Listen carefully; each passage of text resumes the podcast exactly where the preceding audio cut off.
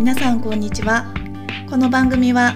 事業を作る人や組織を探索するをテーマに対話する番組です新事業創出に挑む皆さんにとって新たな視点やアイディアが想起される時間になれば嬉しいです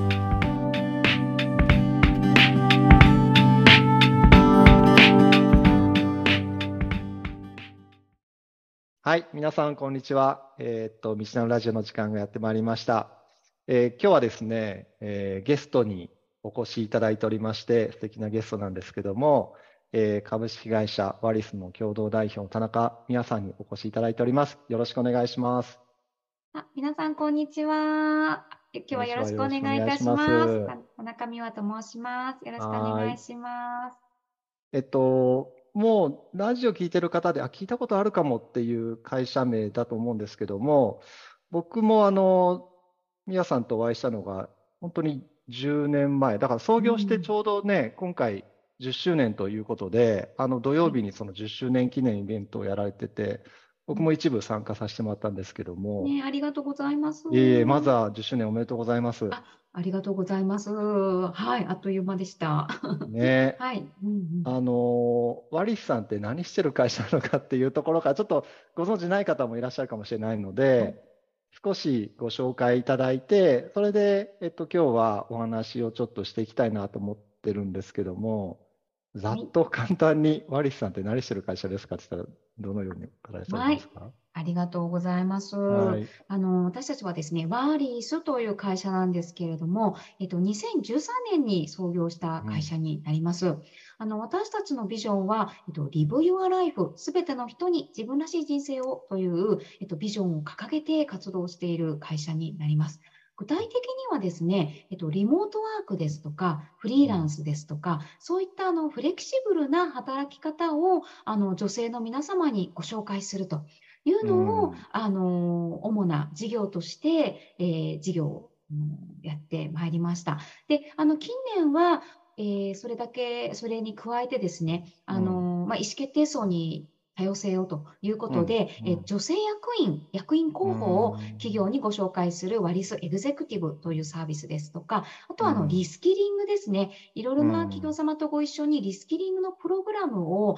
えっと、女性の皆様にあのご提供して、まうん。あ、次の、うん、キャリアチェンジだったり、まあ、キャリアシフトをご支援するという、まあ、そういったリスキリングの授業なんかもやっております。あはい。りがとうございます。はい。あの、今お話伺うと、あ、そのニーズ絶対あるっていう感じとして聞こえるんですけど、2013年の創業当時にその切り口でやってらっしゃる会社さんって僕はほとんどなかったんじゃないかなって思うんですけど、当時ってどうですかね、そのリモート、フリーランスとか女性みたいなキーワードって盛り上がってたんでしたっけ？あそうですね、当時はやはりあの働き方改革がはい始まる前でしたの前で、はい、あの世の中のこう価値観としてもこうあの責任のある仕事をしたいんだったら、うんうんこう長時間会社にコミットするというのはもう当然だよねと。とまあ、当うん。然その働くスタイルとしても、オフィスに常駐、オフィスに出社してあのしっかり長時間常駐してお仕事をするというのが、あのまあ、一般的ですよねというそうですよあね。のはい、時代でしたので、でもそういう中で、やはりこううん。身の回りにいる女性たちがとっても悩まれてる方が多かったんですよね。やはりライフとワークの両立、バランスといったところで悩まれてる女性が非常に多くて、まあ、そういった女性たちをなんとかこう、あのそういった女性たちがこう生き生き働き続けるようなあうん。のサービスをうん。ご提供したいなというところから、うん。うん。あの当時あの私とあと、まあ、私たちの会社女性3人で共同創業した会社ででね。はい、今も共同代表なんですけど、あうん。の共同創業のあの別の、まあ、米倉っていうメン、うん。あのボードメンバーもですね、彼女もフリーランスで働いて、会社員辞めてフリーランスで働いて、はいはいはいはい。私も会社勤め辞めてフリーだったので、あフリーランスって結構こう働き方の選択肢としてありだよねというところで女性の皆様にご紹介するビジネスを始めたんですね。えー、なるほど、なるほど。そうか、そうか。なんか時代はまさにこれから来るぞっていう手前のタイミングでまさに創業されて、で、なんか僕の認識だと、あのーその時代の波をそうすごくうまくこう捉えながらも、事業をこうスケールさせてらっしゃったなっていう思いがあったので、なんか今日ちょっとお話伺いたいなと思っているのが、今日聞いてる方々って基本的には企業の中で事業創造されてらっしゃる方とか、そのどうやって事業を生んでいったらいいんだろうかっていう仕掛け人の方々が聞いてらっしゃるので、まあ、いわゆる創業期における01ステージとか、ちょっともうちょっと成長させたいなっていう一重ステージをこれから目指したいっていう方々も聞いてらっしゃるので、ちょうどこのワリさんがね、10年ということで、01から一重も超えてるんじゃないかなと思うんですけども、成長された要因とか、創業の何かあの大きなポイント、創業の時の成長のなんかポイントみたいなところも伺えたらなというふうに今日は思ってますので、よろしくお願いします。よろしくお願いします。はい、ありがとうございます。じゃあちょっと質問形式でいきたいなというふうに思ってるんですけど、まずあの、創業が2013年で、実際に僕の認識で言うと、そっか、カンカンカンってすげえ成長したような気がするんですけども、はい。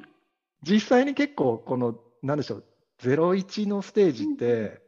あの、比較的順調にいったのか、いやいや、私ら結構苦労してましたよ、後ろではっていう話なのかでいうと、どんな感じだったのかなっていうのを、ちょっと経緯も含めてお話しいただけると嬉しいなと思うんですけど。はい、ありがとうございます。そうですね。あの、それで言うと、結構、あの、苦労はしましたという、えー、あの、お答えになるんですよね。はい。あの、2013年当時ですと、ま、うん、まず私、私たちは、その女性たちが生き生き働き続けるためのご支援がしたいっていう思いを持って、女性3人が集まって、あの、事業を作っ、まあ、起こして、会社を起こしたんですけれども、うん、やはりその、まあ、で、私たちはそのフリーランスという働き方、まあ、あるいはリモートワークという働き方に着目して、こういったものを女性の皆様にご紹介したいと思ったわけなんですが、やっぱり当時ですと、まあ、そもそもフリーランスっていうとですね、こう、なんていうんでしょう、こう企業、企業側の反応としては、それってこう派遣社員と何が違うのとか、こうフリーターそれフリーランスってフリーターのこととか、なんて言うんでしょうか、こう、そのプロフェッショナルスキルを持ってる方が、その、うん、その専門性を武器にフリーランス、まあ、業務委託契約でお仕事していただくんですが、うん、そういうスタイルがまだまだ一般的ではなかったので、うん、かなりこう企業のご理解を得るのは時間がかかったなという感じでしたね。確かに確かに。あのいわゆるマッチングビジネスっていうふうにすごくざっくり言うとまとめさせてもらうと、いわゆる働きたいよっていう登録される方と、雇うぜっていう企業側の方の両方のこう意向が合わないとビジネス成立しないじゃないですか。はい、今の話で言うと、いわゆる雇う側の企業側の認識としては、なかなか皆さんの目指している方向性にこう、なんですかね、アグリしてくれないみたいな、そこの難しさがあったっていう、そんな感じだったんですそうですね。はい。うん、あの、女性側比較的、うん、まあ、それでも、あの、ままさにゼロ、ゼロ、ゼロ、ゼロの段階で言うと、うん、あの、私ども本当に自己資金であの創業してますので、はい、はい。はい、その、例えば広告宣伝費をかけられるわけでもないので、あの女性の集客も、あの本当に周りにいる女性の皆さん、私たち、まあ、共同創業者、はい、女性3人で共同創業しているので、その、まあ、友人とか、そのまた友人ですとか、あの、そういった方にお声掛けして、あの、フレキシブルに働きたいっていう女性の皆様に、あの、ご登録いただくことから、まずはスタートしていて。一人一人手仕事でみたいな感じですよね。そうですね。うん、本当に最初の100人ぐらいまでは、こう、全員、お知り合いとかお知り合い、お友達のお友達みたいな、なんかそういう感じだったんですね。はい。なので、あの、個人側はそういった形でした。で、企業側の方も、うんうん、あの、まあ、先ほど申し上げたような課題感があったので、うん、うんあちょうどフリーランスの人をお願いしようと思ってたんだよねっていう企業あんまりなくてですね、そもそもフリーランスとはとか、フリーランスの方にそういったこう、あのマーケティングとか PR とか人事とかそういったお仕事をフリーランスの方にお願いすると何が良いのかというところも含めてご,、ご説明してご理解いただくという感じだったので、まあ、企業側も本当に私たち共同創業者3人のこう前職とか前々職のつながりで、あの会社経営されてる方とか、あの企業の人事部の方なんかに個別にお声がけして、あのちょっとこうご意見聞きつつ、まあ、こういったサービスを今考えてやり始めたんですけども、よかったら使っていただけないですかというふうにお声がけして。めっちゃ足使ったって感じですね、うん、そうですね。はい。なるほど。なんかあの、僕、ちょっと土曜日のイベントの後半出られなかったんですけど、東の方から聞いたのが、はい、ビジネスプランコンテストにも出たみたいなお話そうですね。なんかそれってどどういう経緯で、あその時立ち上げた時なんですか、はい、あいやいや、えっ、ー、とですね、ビジネス、あそうですね、会社を作ったのは2013年の4月だったんですが、はい、あのボードあの共同創業者3人が出会ったのが2012年の春ぐらいで、うん、で、うん、あのまあいろいろとこう経緯があって意気投合して、あの3人ともその女性のが女性のキャリア支援をしたいと思っていたので、はいはいはい、でこう3人で集まっていろいろとこう事業プランなどを話し合うようになったんですけれども、うん、うん、それである方から、まあ、そうやってこうやりこういうことやりたいねできたらいいねって話すのはいいんだけれども、うん、で話話すだけだと話してるだけで終わっちゃうよっていうふうにアドバイスいただいたんですね。で、そういうビジネスプランを具体化するためには、こうビジネスプランコンペティションというものが、こうビジネスプランコンテストというものが世の中にはたくさんあるので、はいはい、そういったものに応募してみるといいんじゃないっていうふうに言ってくれた方がいまして、それであの3人でいろいろ調べて、うん、で、あの、まあ、とあるあの自治体さんがやってるビジネスコンペに応募したのが、あの、す、う、べ、ん、ての始まりですね。はい。創業後？前？あ創業前です。創業前に応募して、で、あのワリスって名前もついてない時ぐらいのこと、はい、そうです。はい。もう事業アイディアだけで応募できるコンテストだったので、で、あの、応募しましたら、とっても、あの、で、小さい賞をいただいたんですね。で、審査員の先生方からもとってもこう社会的に意義がある事業だねとか、プラスのコメントをいろいろ言って、励ましの言葉をいただいて、これはいけるんじゃないかということで、あの、はい。それで会社を作って具体的に事業を始めようってなったんですね。あ、じゃあ、ある意味そのビジネスプランコンテストが創業の背中を押してくれたっていう感じなんですか？そうですね。はい。やっぱりあの、ビジネスプランコンペに応募、あ、で、それ、その時のコンペティションが非常に良かったので、私たちその後も、うん、あといろんなビジネスコンテストとか、アクセラレーションプログラムとか、はい、あの、しょっちゅう応募してるんですけど、はい。で、あの、非常にいいなと思っているのは、やはりビジネスプランコンペティ、コンペって、あの、事業計画書を出さなくてはいけないので、あの、自分たちの事業アイディアを非常にその数字に落とし込めますし、まあ、それだけではなくてエントリーシートで、うん、あの事業のその優位性ですとか新規性ですとかあのそういったことをこう言葉と数字で説明しなくてはいけないので非常にそのビジネスアイディアが具体化されるんですよね。うん、じゃあ結構そのコンテンツが磨かれて言葉も磨かれていく、うん、ある意味なんか修練の場というか修行の場みたいな感じになった、ね、そうですね。はい。なので私今でもこう起業を考えてるっていう方にはビジネスコンペへのこう、応募をお勧めしてます。はい。えー、うん、実際その短い期間の中でどんだけ受けたんですか？それなりにエントリーしたんですかあえっとですね、あ、あの、なんていうか、断続的に応募してる感じですね。その創業の時に受け、あの、受けたのが、まあ一つと、その、翌年2014年も、あの、え。っと、日本政策投資銀行さんがやられてる、まあ、DBJ ビジネスプランコンペティションっていうのがあるんですけど、はいはいはい、それも、あの、賞金が最大1000万出るっていう、はいはいはいはい、あの、まあ、そういうの手のコンペティションだと比較的、あの、大きなものなんですが、そちらにも応募して、うん、あの、優秀賞たですとか、はい。あ、じゃあ、はい、創業期だけぎゅってやったわけじゃなくて、定期的に出るようにしてるんですか？そうですね。はい。創業期のその経験が非常に良かったので、定期的にビジネスプランコンテストには出てます。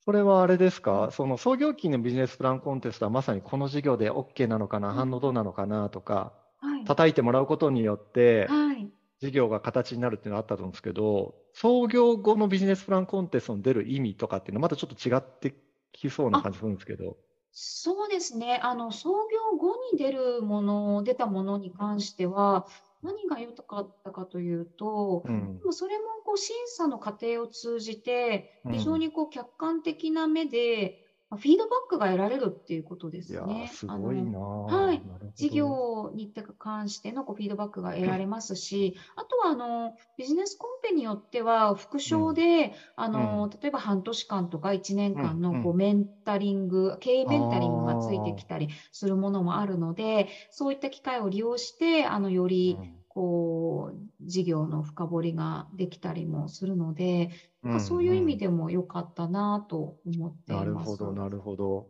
結構ビジネスプランコンテストって創業前にガガって受けて、あとはもう突っ走りますみたいな感じのイメージがあったので、そうか、創業してからも定期的に受けて、ある意味、車検じゃないけども、今の自分の会社どうなんだろうっつって、そうですね。定点チェックしてるみたいな、そんな感じもあるんですね。はい、そうですね。あとはあのアクセラレーションプログラムもはい今、はいあのまあ、私たちは東京都さんが主催されているものをあの2つぐらい受講したんですけれども、そういったあのプログラムもですね、今いろいろあるので、そういったものも良かったですね。はいえー、あーなるほど。ありがとうございます。はいなんか創業期の話っていうと、そのビジネスアイデアをね、こう磨いていったっていう話と、あと創業チームの話も結構、お客さんと話をすると、01の時に、なんていうんですかね、どういうチーム組んだらいいんですかねとか、あの、まあ、一人でやれたらいいんでしょうけど、一人でなかなかできないから創業チームって話になるんですけど、それこそ宮さんのところは3人じゃないですか。そうですね。で、まるでフラットなか、まあ、表向きフラットな感じのうん共同創業っていう形を置いてるので、はいこれのなんかこう、ポイントとか、まあ、ええなんでそもそも共同創業になったのかみたいな話とかもすごい興味があって聞きたいなと思ったんですけど。あ、はい、ありがとうございます。そうですね。あのー女性3人で共同代表、共同創業ですね。あのーうんきっかけとしては、うーん、私がフリー、まあ、私、あの、もともとは日経 BP っていう会社で11年編集記者をしていたんですけれども、うんうん。まあ、そこを辞めてフリーランスで活動しているときに、うん。こう出会ったんですね。で、あのー女性のそういったキャリア支援の仕事がしたいっていうふうにいろんな方にお話ししてたら、うん同じようなこと言ってるから、言ってる人がいるから、紹介してあげるよって言われて、ーあの、米倉という共同代表紹介してもらって、また別の方からも、あ、そういうことだったら話が合うんじゃないかなっていうことで、あの、共同、別の共同代表の川を紹介してもらったりっていうことで出会ったんですね。はい。ではあのーで、やっぱり、その、彼女たちも私と同じような課題意識を持っていて、やっぱり女性がなかなか生き生き働き続けられないっていう現状に対して何か、あのーできないかっていううん。課題意識を持ってたんですよね。それで、うんうん。あのーすごくこう意気投合して、で、うん。まあ、いきなり起業したっていうよりも、あの、ん。最初はこう勉強会、まあ、まあ、お互いのこう友人、知人を集めて、じゃあはい。女性がどうやったら生き生き働き続けられるのかなっていうようなことをこう考えるような勉強会を一緒にやったりですとか、まあ、そういうことを通じて、だんだんと仲が深まって、あの、いきました。はい。でその中で、あの、まあ、先ほども少しお話ししたんですが、米倉と私がフリーランスだと、当時フリーランスとして働いてたっていうこともあって、うん。うん。あの、私自身はやっぱりフリーランスっていう働き方がとても自分に合っていて、うん。あの、時間と場所の自由度も極めて高いですし、はいはい。あの、専門性も活かせますので、うん。うんあ、こういう働き方って、もっと女性に広まると、生き方の選択肢が広がるんじゃないかなっていうふうに思ったんですね。はい。なるほど。なそれで、あの、じゃあ一緒にぜひ、で、同じようなことを二人とも考えてて、あ、じゃあもう一緒にやりましょうっていうことで、先ほどのように。軽はいやか。あ、そうなんですよね。はーい。それで、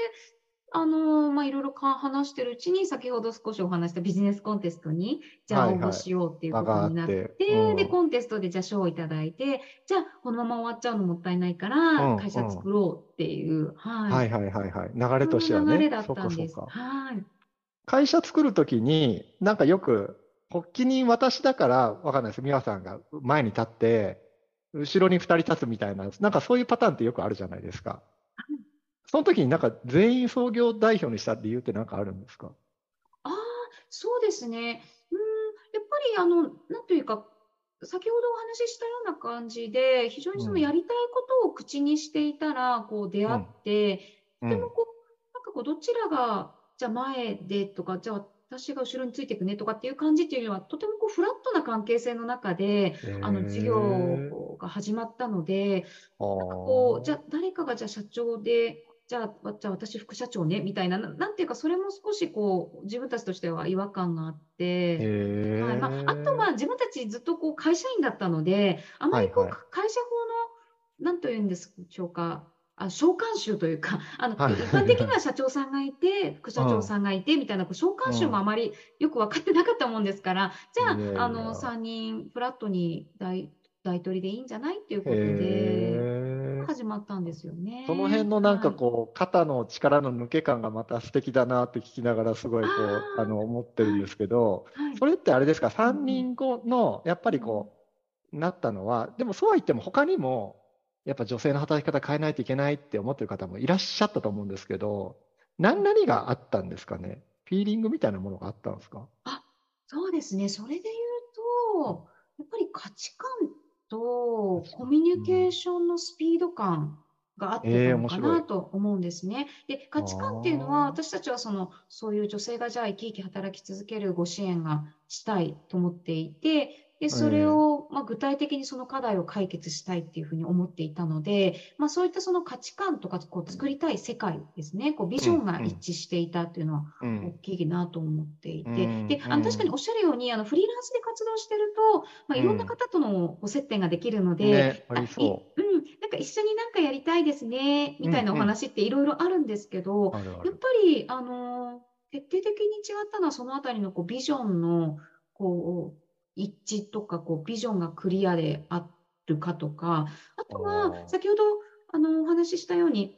いきなり会社作ったというよりも、その前に、あのうん。例えばじゃあこう勉強会一緒に運営してみるとか一緒に何かやるっていう時間があったので、そこでのこうスピード感ですね、こう進め方のスピード感が、やっぱり同じ、コミュニケーションのスピードが一緒で、まあそれがすごく楽しさとかワクワク感につながりましたし、まあ、実際に物事も前に進むので、あ大きかったように思いますね。なんかお互いのこの役割のかぶり感とか、なんですけど、差異感みたいなところがちょうど良かったみたいなのあるんですか？あなんかそれぞれのキャリアにおいてとか。はい、それはありますね。私たち、あの、3人とも全くバックグラウンドが異なるので、そうなんですね。れは非常に良かっったと思います。あの、私は先ほど少しあの触れさせていただいたように、まあ、メディアの出身ですし、あの、まあ、カワーという共同代表は、もともうんとあのうんリクルートエージェントというリクルートグループの人材紹介会社で法人営業をやってきた